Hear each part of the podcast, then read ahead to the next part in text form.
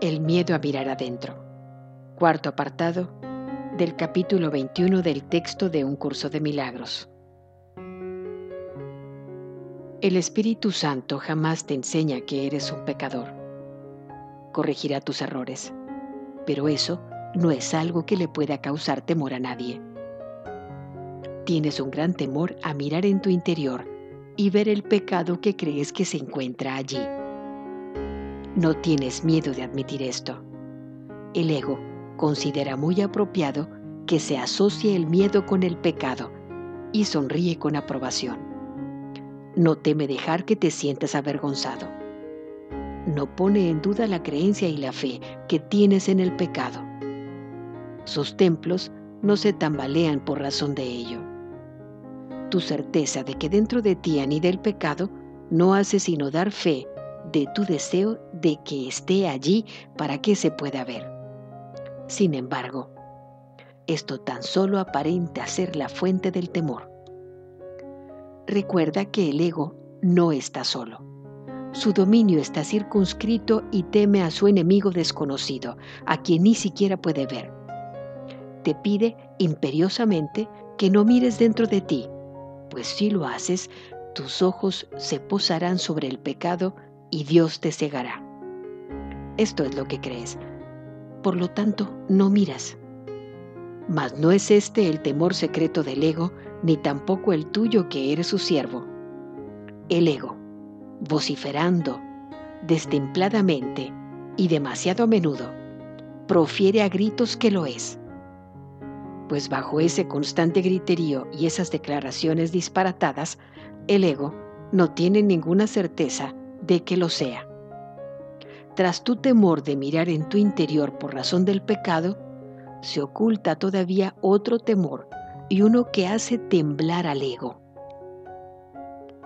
¿Qué pasaría si miraras en tu interior y no vieras ningún pecado? Esta temible pregunta es una que el ego nunca plantea. Y tú que la haces ahora, estás amenazando demasiado seriamente todo su sistema defensivo como para que él se moleste en seguir pretendiendo que es tu amigo. Aquellos que se han unido a sus hermanos han abandonado la creencia de que su identidad reside en el ego. Una relación santa es aquella en la que te unes con lo que en verdad forma parte de ti. Tu creencia en el pecado ha sido quebrantada y ya no estás totalmente reacio a mirar dentro de ti y no ver pecado alguno.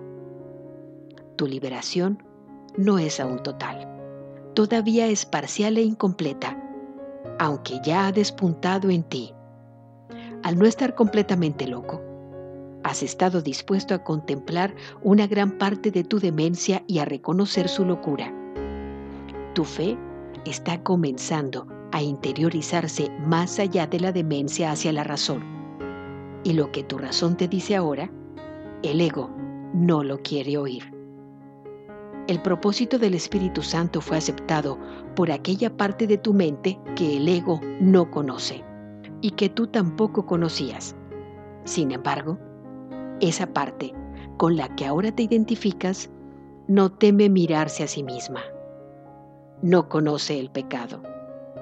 ¿De qué otra forma, si no, habría estado dispuesta a considerar el propósito del Espíritu Santo como el suyo propio.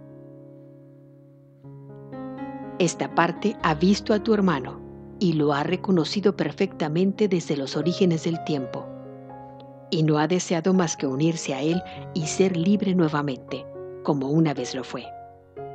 Ha estado esperando el nacimiento de la libertad, la aceptación de la liberación que te espera. Y ahora, reconoces que no fue el ego el que se unió al propósito del Espíritu Santo y que por lo tanto que tuvo que haber sido otra cosa. No creas que esto es una locura, pues es lo que te dice la razón y se deduce perfectamente de lo que ya has aprendido. En las enseñanzas del Espíritu Santo no hay inconsistencias. Este es el razonamiento de los cuerdos has percibido la locura del ego y no te ha dado miedo porque elegiste no compartirla. pero aún te engaña a veces. No obstante, en tus momentos más lúcidos, sus desvaríos no producen ningún terror en tu corazón, pues te has dado cuenta de que no quieres los regalos que el ego te quitaría de rabia por tu presuntuoso deseo de querer mirar dentro de ti. Todavía quedan unas cuantas baratijas que parecen titilar y atraer tu atención. No obstante, ya no venderías al cielo por ellas. Y ahora, el ego tiene miedo. Mas lo que él oye aterrorizado, la otra parte de tu mente lo oye con la más dulce melodía. El canto que añoraba oír desde que el ego se presentó en tu mente por primera vez. La debilidad del ego es su fortaleza. El himno de la libertad que canta en alabanza de otro mundo. Le brinda esperanzas de paz, pues recuerda al cielo y ve ahora que el cielo por fin ha descendido a la tierra, de donde el dominio del ego lo había mantenido alejado por tanto tiempo. El cielo ha llegado porque encontró un hogar en tu relación en la tierra y la tierra no puede retener por más tiempo lo que se le ha dado al cielo como suyo propio. Contempla amorosamente a tu hermano y recuerda que la debilidad del ego se pone de manifiesto ante vuestra vista. Lo que el ego pretendía mantener separado se ha encontrado y se ha unido. Y ahora contempla al ego sin temor, criatura inocente de todo pecado Sigue el camino de la certeza jubilosamente. No dejes que la demente insistencia del miedo de que la certeza reside en la duda te detenga. Eso no tiene sentido. ¿Qué importa cuán imperiosamente se proclame? Lo que es insensato no cobra sentido porque se repita o se aclame. El camino de la paz está libre y despejado. Síguelo felizmente y no pongas en duda lo que no puede sino ser cierto.